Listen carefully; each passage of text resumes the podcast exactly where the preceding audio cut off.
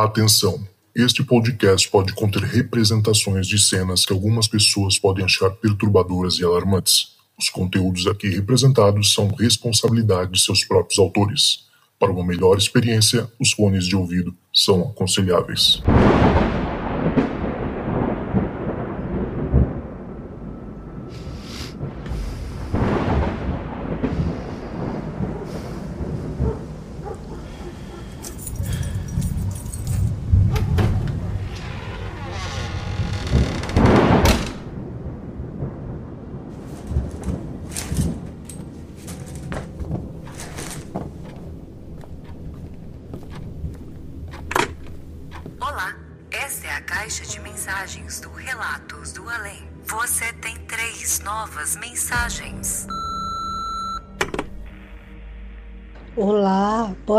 Tarde, Lucas. Boa tarde, pessoal do Relatos do Além. É, eu sou de Brasília, DF. Eu vou, por privacidade mesmo, eu vou, não vou citar meu nome e nem o nome da pessoa que aconteceu. Eu descobri esse podcast, tô adorando. Eu escuto todas as histórias, mas tem que ser durante o dia, porque eu morro de medo de escutar à noite. Me tocou muito uma história de uma moça que ela era muito chegada da avó dela e a avó dela faleceu. E sempre que ela pensava na avó, aparecia beija-flor ou passarinho. Eu não me lembro bem, que a avó dela estava dando sinais, né? Então eu lembrei muito da minha história com meu pai. Perdi meu pai em 2014. Sou a filha caçula de seis irmãos, uma irmã falecida. Eu tinha uma forte ligação com meu pai desde sempre. Eu não entendo se ele que gostou de mim primeiro eu gostei dele. Eu não sei, mas eu sempre, todas as minhas fotos de criança, eu tô do lado do meu pai. E até hoje, assim, quando eu vou falar para ele, você vai ver que minha voz está trêmula, porque eu ainda sinto muito. Mas eu também sempre rezo para a alma dele, que eu tô bem e que ele fique bem. Eu sempre peço para Deus colocar um lugar bom para ele. Pois bem, meu pai teve um câncer e esse câncer era muito agressivo. Eu acho que ele só conseguiu suportar mais tempo, né? Três anos, mais ou menos, porque ele era atleta, ele era karateca já, faixa preta, ele corria, ele fazia maratonas, inclusive no Brasil ele tirou, no Mundial ele tirou segundo lugar no sênior, e ele, ele, ele era uma pessoa muito ativa. Meu pai era budista, nós somos uma família de japoneses, e meu pai nunca, assim, ele nunca impôs uma religião pra gente, mas eu sinto que a espiritualidade está muito presente na nossa família. Eu não enxergo nada e eu não escuto, mas eu tenho, eu sou um pouco sensitiva. Eu sinto, sabe, quando vai acontecer, eu sinto quando alguém vai me ligar, eu sinto é, quando eu devo confiar ou não. Tem pessoas que chegam para mim sorrindo, mas eu não consigo ficar perto. Acho que é tudo questão de energia, né? O mundo, eu acho que é uma energia. E o meu pai, ele nunca frequentou Allan Kardec, a Umbanda, nunca foi para esses lados. Mas eu acho que a própria religião budista, ele tem muito isso de espiritualidade. E ele era muito, ele gostava muito de rezar. Ele era muito, um pai, foi um pai maravilhoso. Então, ele era, onde ele passava, ele era luz. Ele era luz na vida de várias pessoas. Então, quando ele faleceu, eu senti muito e até hoje eu sinto muito. Eu não consigo falar sem chorar. Isso foi em 2014. Mas eu peço a Deus para mantê-lo muito bem. Eu falo que é um cara que merece o melhor. E eu tô bem, eu tô bem. Apesar de que eu fico emocionada, eu, eu tô me virando bem também. É, teve uma vez que meu pai estava muito doente. Meu pai não é um cara que mente. Ele, ele não, não é uma pessoa assim que gosta da mentira. Inclusive, ele até brigava com a gente quando tinha que atender telefone, né? Naquela época era telefone, e ele falava, atende. Se a gente falava, não, fala que eu não tô, ele não gostava, tinha que atender. Então ele foi muito assim, uma pessoa muito sincera. Então eu estava conversando com meu ex-namorado em frente ao local onde eu trabalhava e eu comecei a falar do meu pai, né? E eu falo meu, do meu pai sempre com muita emoção. Aí eu falei, nossa, só foi falar do meu pai, olha ele ali caminhando, olha só como ele tá magrinho. Aí meu ex-namorado falou, nossa, é mesmo, hein? Ele tá magrinho. Aí depois disso eu liguei para minha mãe e falei, mãe, acabei de ver o papai passando aqui. Ele tá bem magrinho, né? Aí minha mãe falou, não, não é ele, ele não sai da cama. Ele, tá, ele não tá bem, porque o câncer é assim, deixa uma, um período bom e depois, é, depois deixa ruim, aí faz várias cirurgias para tirar outra parte né, é, do câncer e nada funciona. E foi assim. E naquela época meu pai estava deitado, né? Ele não conseguia levantar. Aí, beleza. Aí eu falei: não, mãe, eu não acredito. Eu vou lá pessoalmente. E fui lá e falei: pai, foi você que passou ontem? Aí meu pai falou: não. Ai, mas eu te vi, não foi você que passou ontem lá na porta? Ele falou não. Mas o engraçado é que eu não tive essa motivação de ir lá conversar com ele. Porque o normal era eu ver o meu pai e ir até lá. Ainda mais que ele estava com câncer. Mas eu não tive essa motivação, eu fiquei parada. E o meu ex-namorado também ficou parado, nós só olhamos. Depois que eu fui, depois que meu pai disse que não era ele, que eu fui perceber, gente, a gente não teve essa intenção de ir. A gente viu passar. Aí eu perguntei para uma senhora espírita é, que ela frequenta muito é, o Kardec, ela falou que basta a pessoa ser espiritualizada e basta ele ter a intenção de ir, que ele vai para onde ele quer. Basta ter a intenção. E naquela, naquela época, meu pai já estava mais para lá do que para cá. Ele estava bem debilitado mesmo, estava mais para ir embora do que para ficar na terra. Aí eu estava comentando isso uma vez com a minha irmã e minha irmã falou: Pois é, e eu vi ele lá na quadra de futebol, lá no parque. Eu falei: Como assim? Não, ele estava no parque, ele rondava a quadra de futebol. Porque, como meu pai eu gostava muito de atletismo, ele não ia rondar só a quadra de futebol, ele ia rodar o parque inteiro e várias vezes, né? Se fosse no período normal. E também a minha irmã não foi até lá. Ela visualizou, sabe? E a gente não se tocou na época que, que foi isso, que a gente não teve a intenção de ir com o nosso pai.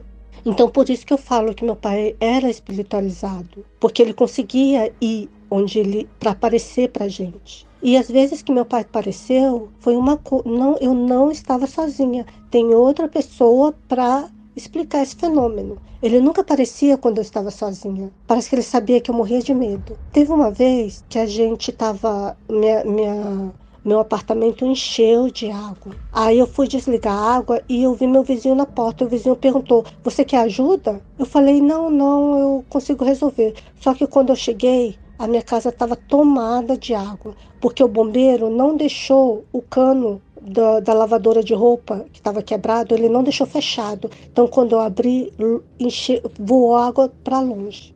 Aí meu, meu, esse meu vizinho veio, né, me ajudou, me deu uma força e a minha janela toda fechada. Aí um dia no elevador ele falou: Você curte incenso? Eu falei: Não, não, porque é cancerígeno e eu sou da área da saúde, né? Não é cancerígeno, eu não gosto. Ele falou: Como nossa casa estava cheia de incenso e o incenso ainda saía assim pela janela. Ele saía. Eu falei: Gente, não fala isso que eu tenho medo. Eu perdi meu pai faz seis meses e não fala isso que eu morro de medo. Aí tá. Aí eu falei: Olha, eu vou trazer um incenso que os orientais usam na missa, né? É, é, um incenso que a gente só usa na missa. É diferente do indiano, que ele tem cheiro, tem um cheiro bom.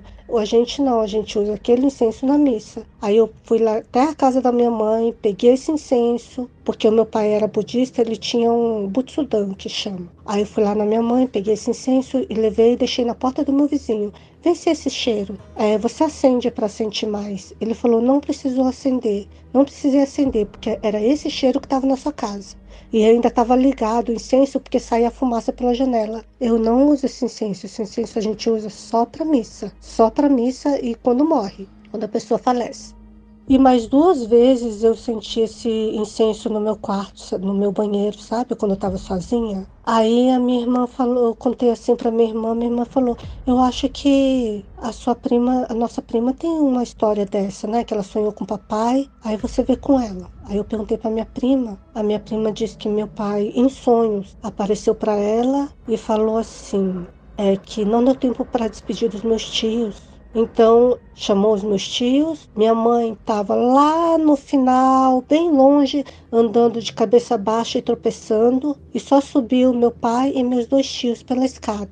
Aí meu pai estava com o nariz sangrando. Meu pai parou de sangrar o nariz e falou assim, e quando subiu, né? E falou assim: Fulana, agora você pode descer, não precisa mais. Aí ela acordou. Ela acordou e falou pro marido dela: Meu tio morreu. Aí o marido dela falou: Fulana, seu tio morreu faz um mês. Não, não, eu vi, eu vi, ele morreu. Faz um mês que ele morreu. Mas o sonho foi tão real que ela deu confusão na cabeça dela.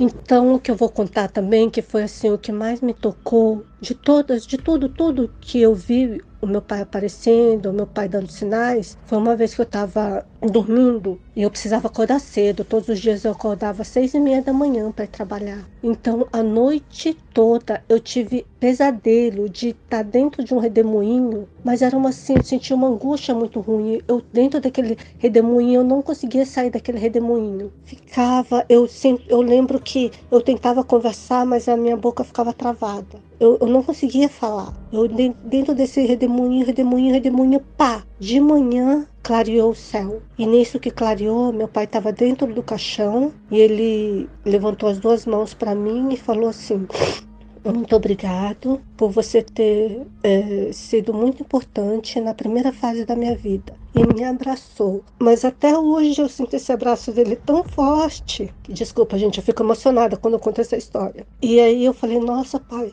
que saudade. Que saudade que eu tava de dar esse abraço. Aí do nada, tum, acabou. Aí eu acordei. Eu acordei e fui chorando para casa da minha mãe. Falei, mãe, eu acabei de sonhar com o papai e ele falou isso e isso, me agradecendo. E minha mãe, bem velhinha, ela me deu a maior lição. Ela falou assim: olha, nós vamos sentir muita falta, mas a vida continua, viu? Bola para frente. Isso vindo da minha mãe pesou muito para mim, porque ela tinha verdadeira idolatria pelo meu pai. Então eu tive que parar algumas vezes, mas essa é a minha história. Essa, quero compartilhar com vocês essa história que eu vivi, tá? Beijos e se aparecer mais alguma coisa, eu aviso. Beijo, beijo. Você tem duas novas mensagens. Salve, Zoucas! Salve, galera do Relatos do Além! Eu sou a Marina, sou uma maratonista tanto do Hangar 18 quanto do podcast Relatos do Além. Maratono, indico pra galera. E eu conheci os dois podcasts pesquisando para escrever um livro chamado Lendas Candangas, que é um livro que fala sobre as lendas urbanas ocorridas aqui no Distrito Federal, principalmente na época da construção, entre lobisomens, a jacaré do Lago Paranoá, que é tipo uma sereia, meio mulher, meio jacaré. E são histórias bem interessantes, assim. O livro foi lançado no final do ano passado e eu agradeço aí pelas inspirações dos dois podcasts e da, da galera, né, contando histórias que afinal é a raiz de tudo. Mas bora lá para minha história. São muitas, mas é que eu escolhi é mais ou menos ali sobre paralisia do sono, sabe? Que eu já tive algumas vezes. E aí eu morei uma época da minha vida em, no sul do país, ficava entre Blumenau e Curitiba. Era mais ou menos 2004. Aí certa vez fui eu passar o final de semana na casa dos pais de uma amiga, eu, ela, os pais, os avós, família grande, né? Aquele povo lá que faz churrasco, muita cerveja, muita animação. Pois bem, eles estavam construindo uma nova casa, porque a outra era muito, muito, muito antiga, inclusive toda de madeira, aquela que você anda e faz no chão, sabe? A Maria, a sonoplastia da casa em si já daria um, um, um belo filme de terror, uma bela trilha, pelo menos. E aí, como tinha muita gente na, na casa nova, assim, já dava para morar, tava faltando só alguns detalhes, colocaram nós, as jovens, para dormir na casa antiga, né? Colocaram colchões infláveis, é, colchões, né, de, de vários tipos ali no chão e no quarto dormiu eu e essa amiga, ela em cima, eu embaixo no chão com o colchão. Eis que, ai que horror, vamos lá, véi, eis que de noite estou eu lá toda coberta porque é frio, muito, muito, muito frio, aquela coberta pesadíssima, né? Eis que de repente eu sinto assim alguém deitando em cima de mim. Quem já teve paralisia do sono sabe que sensação horrorosa. Você quer gritar, você não pode, e você ao mesmo tempo quer abrir o olho, mas não sabe se está, entre aspas, dormindo. é horrível, mas dessa vez eu já estava meio preocupada, sem respiração, assim. Aí, quando eu consigo abrir o olho, simplesmente estão puxando todas as minhas cobertas a partir dos meus pés.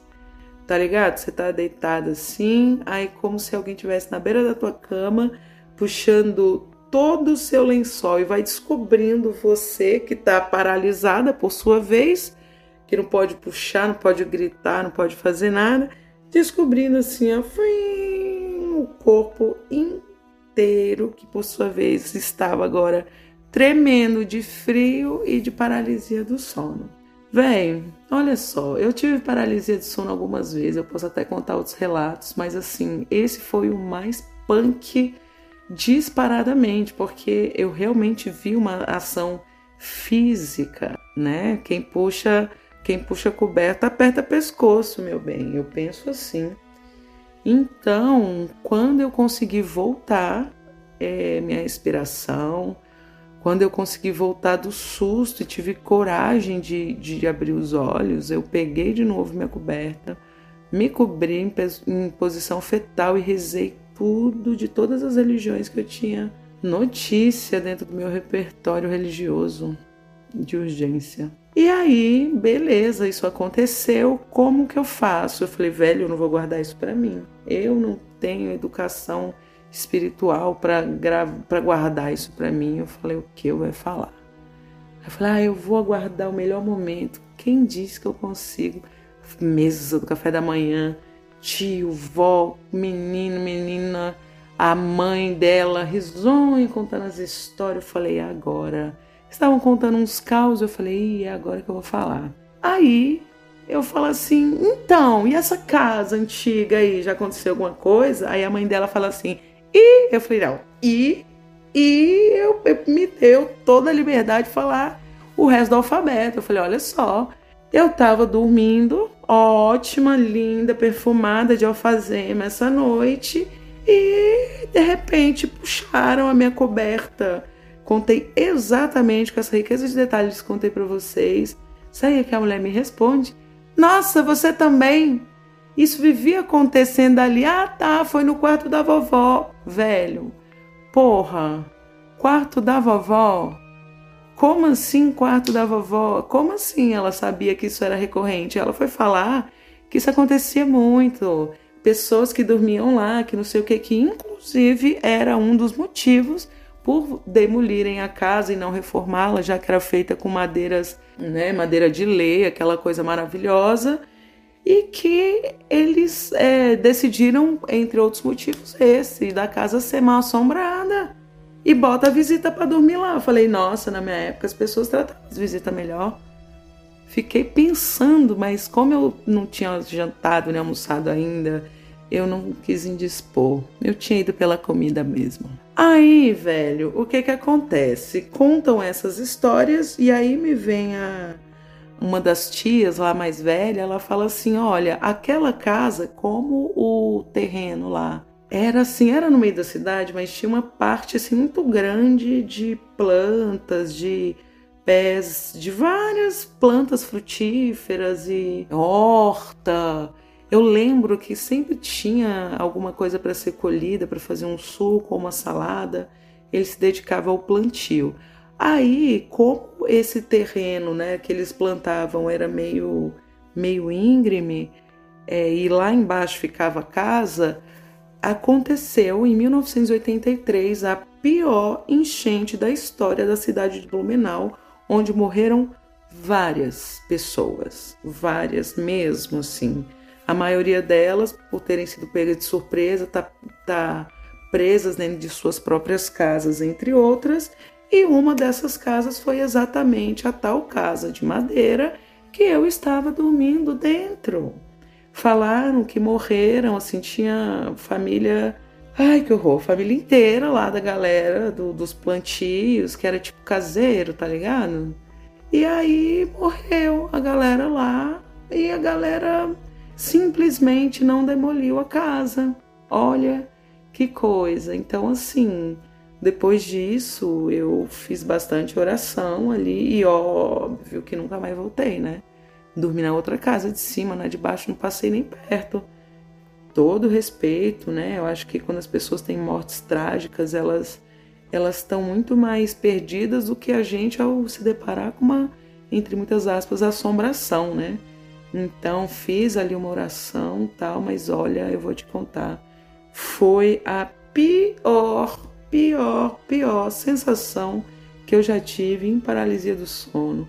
Vou até mandar outra, vou até mandar outra que é meio cabulosinha também, mas eu acho Eu acho que por enquanto tá bom, né? Porque eu tô sozinha em casa, tá escurecendo e eu não sou nem otária de ficar falando essas coisas. Até uma próxima. Beijo. Você tem uma nova mensagem. This episode is brought to you by Visit Williamsburg. In Williamsburg, Virginia, there's never too much of a good thing. Whether you're a foodie, a golfer, a history buff, a shopaholic, an outdoor enthusiast, or a thrill seeker, you'll find what you came for here and more. So ask yourself, what is it you want? Discover Williamsburg and plan your trip at visitwilliamsburg.com. This episode is brought to you by Shopify. Forget the frustration of picking commerce platforms when you switch your business to Shopify, the global commerce platform that supercharges your selling wherever you sell. With Shopify, you'll harness the same intuitive features, trusted apps, and powerful analytics used by the world's leading brands. Sign up today for your $1 per month trial period at shopify.com slash tech, all lowercase. That's shopify.com slash tech. Oi, Zoucas. Oi, pessoal, tudo bem? Eu sou Naê, tenho 27 anos e sou do interior de São Paulo. Eu amo, amo, amo ouvir relatos e causas de terror porque eu sou folclorista e eu também sou muito envolvido com a espiritualidade. Sou iniciado em uma tradição de bruxaria, sou batizado dentro da Jurema Sagrada, então relatos e causos é uma das coisas que eu mais amo. Eu até tive um podcast chamado Neobardo, onde eu contava causos e lendas do folclore brasileiro. Hoje ele tá meio paradinho, mas achar o Relatos do Além foi maravilhoso, assim. Estou amando muito e parabéns pela edição, é muito boa. Então, a história que eu vou contar para vocês, entre todos os relatos, entre todas as assombrações que eu já vivi, porque eu falo que assombração é meu arroz e feijão diário, porque sempre acontece alguma coisa. É uma história que eu vivenciei há 10 anos atrás, quando eu viajei para São Tomé das Letras. Na época eu tinha meus 18 anos. E é uma história que eu gosto de lembrar quando eu tô meio cético com o mundo, assim, quando eu tô meio cético com a minha própria fé, porque eu, eu lembro dela e falo, não, realmente existe essa, existe essa outra coisa no outro mundo, existe um, um além, existe alguma coisa do outro lado. Bem, é, eu fui viajar para São Tomé das Letras para conhecer uma amiga, que aqui eu vou chamar de Ana, e para conhecer a mãe dela, que eu vou chamar de Maria. Elas estavam hospedadas em um sítio lá em São Tomé, que a mãe tinha alugado para passar uma temporada, ela estava trabalhando lá na época. E eu fui para conhecer a cidade. A cidade, né, tem essa, esse turismo religioso, esse turismo místico e tal. E na época eu estava muito mais envolvido nisso, assim, estava começando a estudar bruxaria. Então essas coisas eram, nossa, super novidades para mim, sabe? E aí eu fui me envolver nisso, assim. Chegando em São Tomé, a cidade era é muito pequenininha para quem já foi, né? E a gente ficava, como comentei, num sítio bem distante num sítio que ficava ali 10 quilômetros do centro de, de São Tomé das Letras. Então, para a gente chegar nele, a gente tinha que entrar na zona rural, é, estrada de terra, umas duas ou três porteiras para chegar nesse sítio. E era um sítio bem afastado, um sítio que em volta só tinha uma mata bem fechada e um vizinho. Esse vizinho, ele ficava relativamente próximo assim do nosso sítio, e era ele que fornecia queijo e leite para a cidade. Então era um lugar muito afastado. Ali naquela, naquele sítio tinha duas entradas. Tinha uma entrada de ferro, né, com uma porta de vidro assim, que a gente conseguia abrir essa portinha pelo lado de dentro e, e sair com o corpo para fora, enfim, não tinha grade. E ela ficava na cozinha, então a gente entrava direto na cozinha. E tinha uma outra porta de madeira é, meio azulada, assim, desgastada, que não dava pra gente tocar nessa porta, porque essa porta ela tinha entulhos do lado de fora, no quintal, que impediam a gente de chegar nessa porta. Tinha tronco de árvore, tinha máquina de cortar carne, é, ou máquina de cortar tronco, não, não lembro agora o que, que era aquilo, mas era uma máquina muito grande, assim, uma mesa, um monte de tranqueira, sabe, de entulho, assim, do lado de fora, que impedia da gente chegar nessa porta, e isso é importante para o relato. Dentro da casa tinha, entrando pela porta de ferro, a gente dava com a cozinha, do lado da cozinha tinha ali um quartinho que a gente não dormia nele por conta dos morcegos, do lado tinha um espaço como se fosse um corredor, assim, que tinha a beliche que eu tava dormindo. Essa beliche ficava de frente para essa porta de madeira azulada. E aí ali tinha um banheiro e mais dois quartos. Um quarto onde estava dormindo a Maria com a Ana e um quartinho fechado, estranho, que desde o primeiro momento que eu cheguei, eu não fui com a cara dele. Eu senti uma energia ruim, eu senti uma coisa triste, tensa, não sei, uma coisa estranha. E aí Maria me conta que quem estava dormindo ali é era um amigo dela e que de um dia para o outro, um menino super saudável, super tava ali trabalhando também, ele surtou, foi morar na rua de São Tomé e começou a se envolver com drogas e com outras coisas, e ela tinha perdido notícia dele assim. Beleza, aquele quartinho ficava fechado, a gente não entrava nele. Só que teve um dia, em uma terça-feira, que a gente estava jantando do lado do fogão a lenha. Já era por volta de umas 11h20, a gente estava bem cansado, né, de ter aproveitado a cachoeira, de ter passeado na cidade, então a gente só estava ali contando histórias e papeando um pouquinho antes de dormir, quando a minha amiga Ana, ela levanta da mesa e ela vai até essa porta e ela começa a gritar ali, falando que eles não vão levar ela, que eles não vão matar ela, que ela não vai deixar isso, que eles não têm força para fazer isso. E eu, a mãe dela, a gente se olhou naquela hora, a gente ficou bem assustado e começamos a fazer nossas preces, né? Eu estava começando a me envolver com bruxaria e as duas eram da Umbanda. Então a gente começou ali a cantar pros orixás, a pedir ajuda, auxílio da, das entidades, cantar prexu para pombagira, para quem podia ajudar a gente ali. Nisso ela pegou os materiais de defumação para a gente fazer uma defumação na casa. E a gente começou a defumar, e a hora que a gente entrou naquele quartinho, era muito doido porque eu via com a minha visão espiritual um, um musgo escuro escorrendo pela parede. Tinha um cheiro de podre, com mofo, né? Era um quarto que estava fechado, então, obviamente, por conta disso. Mas um cheiro de podre, um cheiro de, de coisa estragada ali dentro, sabe? E só tinha uma cama naquele quartinho. Era só uma cama. E aí a gente fez a defumação tal, só que a gente por conta da ritualística, precisava jogar o resto da, da defumação, né, o resto do que a gente usou, fora da porteira. Então a gente saiu de noite, a porteira ficava um pouco distante, assim, da, do sítio, e a gente foi naquela escuridão jogar o resto para fora da porteira. Quando a gente fez isso, aconteceu a primeira coisa, assim, porque assim que a gente jogou para fora, a gente começou a ouvir gritos vindo da mata. E eram gritos de muitas pessoas diferentes e de muitas idades diferentes. A gente ficou ali parado na porteira, falando, tipo, você tá ouvindo isso? Eu tô, meu Deus. E morrendo de medo, os três tremendo, falando, o que, que é isso que tá acontecendo, sabe? E aí a gente voltou para casa. Dormimos, não sei como. E aí o babado mesmo acontece na quarta-feira, no próximo dia, que a gente foi para a cidade para ver a lua cheia e eu lembro desse detalhe porque a gente foi justamente por conta da lua, porque ela tem o um mirante, né, que a galera sobe para ver o céu, enfim. E aí, beleza, a gente curtiu, foi no barzinho, assistimos a lua, o céu, tal, e voltamos. Voltamos muito cansados assim. E aí a gente foi deitar umas 11h10, 11h20 assim. E eu peguei no sono muito rápido. E assim que eu peguei no sono, a mãe da minha amiga já me acordou na hora. Ela, Naê, Naê, tem alguém tentando entrar aqui, me cutucando assim. Eu já fiquei com o coração disparado ali, né? Falei, pronto, agora que eu vou morrer, vou morrer longe da minha família. E eu sentei na beliche. A hora que eu sentei, que eu olhei de frente para aquela portinha de madeira, a maçaneta tava subindo e descendo violentamente. Violentamente, assim. Parecia que queria quebrar a maçaneta e a gente escutava um urro do lado de fora. Era uma respiração muito pesada, muito pesada. E nisso a gente ficou parado, assim. A primeira reação que a gente teve foi ligar para a polícia, porque 10 quilômetros do centro, com várias porteiras no caminho, até a polícia chegar, a gente já tinha morrido, se fosse alguém.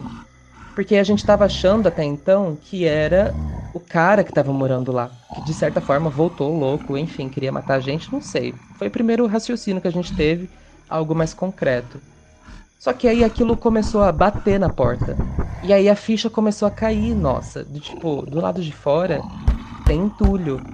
As janelas são baixas. Alguém são conseguiria pular a janela ou então tentar uma outra forma. Se fosse tirar todos aqueles entulhos do quintal, a gente ia escutar. A primeira mexida de madeira ali a gente ia escutar. Então, num ímpeto de coragem, assim, eu fui até a, a cozinha e abri o vidro da porta e coloquei a cabeça para fora para ver. E foi aí que eu não vi absolutamente nada, nada. E a porta sendo esmurrada, aquele urro gigantesco e a maçaneta girando. A gente começou a rezar mais uma vez, nessa hora eu comecei a chorar de desespero, tava com muito, muito, muito medo. E a gente começou a rezar, pedir para os orixás ajudar a gente, é, pedir para Yansan levar, que Yansan é ligada com Zegun, ligada com esses espíritos assim. A gente pediu para ela levar, carregar aquilo tal, e esperando a polícia chegar. A polícia demorou por volta de uns 10 minutos e foi assim, isso acontecendo o tempo inteiro durante esses 10 minutos. Eu já achando que eu ia morrer longe da minha família, aquele medo gigantesco. Uh, a gente viu uma sombra embaixo da porta, assim, só que não dava para ver o que, que era. E nisso a gente viu o cachorrinho do vizinho, desse vizinho do leite, vindo até nossa, o nosso sítio para latir para essa porta. Quando ele tava eu, tava eu e minha amiga na, na porta assistindo isso, né, na porta da cozinha, e a gente viu esse cachorro ser arrastado como se alguma coisa segurasse ele pela pata pela pata traseira, pelas duas patinhas de trás e arrastasse ele assim. E nisso ele soltou um chorinho assim e voltou correndo pro sítio dele. E o vizinho não escutava a gente gritando, não escutava a gente pedindo socorro, uma escuridão lá fora por conta da mata em volta, e eu chorando em desespero, aquela porta sendo esmurrada, aquele urro gigantesco. Isso foi uma eternidade. A hora que a polícia chegou na porteira, tudo acabou. Tudo acabou. Os policiais desceram, tentaram acalmar a gente, fizeram uma ronda na mata, assim, no que eles podiam, eram dois policiais. Então eles andaram assim em volta da casa, entraram um pouquinho na mata para ver se tinha alguma coisa diferente.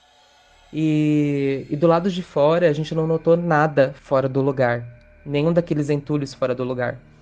A única coisa que tinha fora do lugar era um banquinho que estava empoeirado e parecia que tinha uma pegada em cima dele uma pegada estranha, que era como se fosse uma pegada de mão, né? Então o dedão era menor, aí vinha os dois dedos, o terceiro dedo, ele era o quarto dedo, ele era cortado no meio e o dedinho.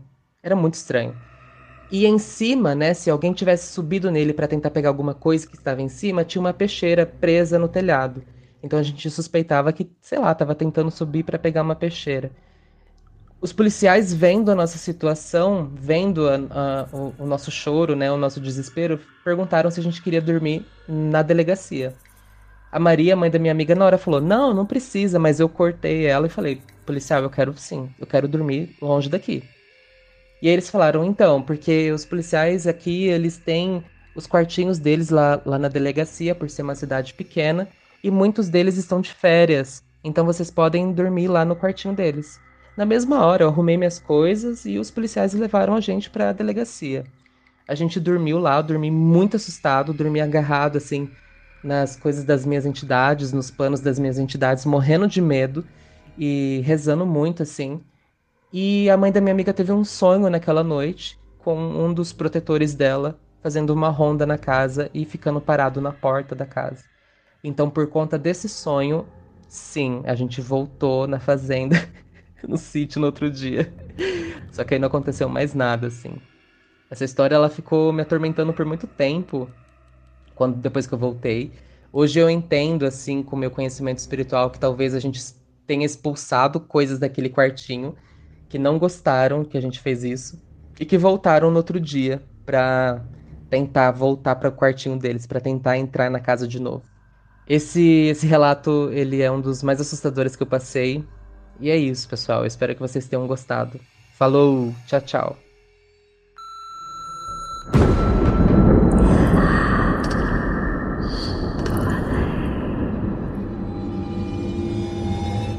Então, esse galera, chegamos ao final de mais um Relatos Ouvintes aqui no Relatos do Além. Queria agradecer mais uma vez a todo mundo que participou e também a você que chegou até aqui, que ouviu todos os episódios sem ficar com medo de desligar. Meus parabéns. Eu não sei como é que vocês conseguem de verdade. Tem episódio que eu mesmo não consigo ouvir até o final e fica pro dia seguinte, né? Vou deixar pra escutar meio-dia, que é mais tranquilo. Então é isso, gente. Obrigado mais uma vez. Eu queria fazer um pedido para vocês que quem puder, por favor, ajude a gente lá no Apoia-se. Nosso apoio tá relativamente baixo pelo que a gente se propõe a fazer aqui no podcast. A gente quer fazer muito mais. Eu tenho vontade de fazer mais episódios por semana, mas para isso eu preciso contar com a ajuda de vocês. Então, quem puder, ajuda aí com 5 reais ou mais vai ajudar demais o podcast. Eu sei que para algumas pessoas é, vai fazer diferença no, no dia, né? Mas para mas quem, mas pra, talvez para a grande maioria dos brasileiros, 5 reais é, não vai fazer tanta diferença no mês. Então, considere ajudar o podcast. Vamos fazer o podcast crescer. Quem sabe até um dia, olha, vamos sonhar aqui alto. A gente fazer um podcast onde todos os dias tem episódio novo. Olha que delícia. Aí sim, hein? A gente tem, a gente tem relato para isso, galera, mas a gente precisa contar aí com o apoio de vocês. Então, entra lá no apoia-se www.apoia.se barra Relatos do Além, tudo junto. Se quiser, me manda mensagem no WhatsApp também, que eu te ajudo aí a configurar, a ver como é que faz. É muito simples, cara. Cinco reais por mês vai ajudar muito, muito mesmo. Óbvio, se quiser ajudar com mais, pô, melhor ainda. Mas se não, cinco reais está de bom tamanho, a gente fica muito feliz. O importante é sempre né, ser uma coisa constante todo mês. É, se você quiser botar, pode ser por boleto, cartão de crédito, enfim. Tem várias formas de pagamento e o podcast com certeza vai evoluir cada vez mais, episódios talvez mais longos, mas para isso a gente precisa desse apoio de vocês, tá? Porque no momento a gente não está conseguindo, tá? Então entra lá no Apoia-se e pelo meu telefone também, se você quiser conversar comigo, quiser contar um caos aí esquisitíssimo, se você tem uma história boa para contar, se você acha que as histórias aqui não são cabulosas o suficiente, você, cara, conheça, pô, minha avó uma vez contou uma história que vai deixar todas essas aí no chinelo. É muito fácil, entra lá, no meu WhatsApp pelo telefone mais um 647 830 0422. Anotou? Mais um, tem que ter um mais um, gente. Gente, não é difícil. Tem um botãozinho lá, que é um botãozinho de mais, né? No, na tecla do, do celular. Depois você bota um 647 830 0422. Aí você adiciona pelo, pelo próprio WhatsApp. Né? Muita gente não consegue, às vezes, me adicionar, mas é muito por conta desse mais aí no começo. Tá? Mas não é difícil. Tá o telefone também na descrição se você quiser copiar e colar. E é muito simples, tá bom? Um beijo grande a todo mundo que ficou até aqui. E se tocar o telefone, não tenha medo. O além pode estar esperando do outro lado da linha. Do. Do lado da linha. Do lado da linha.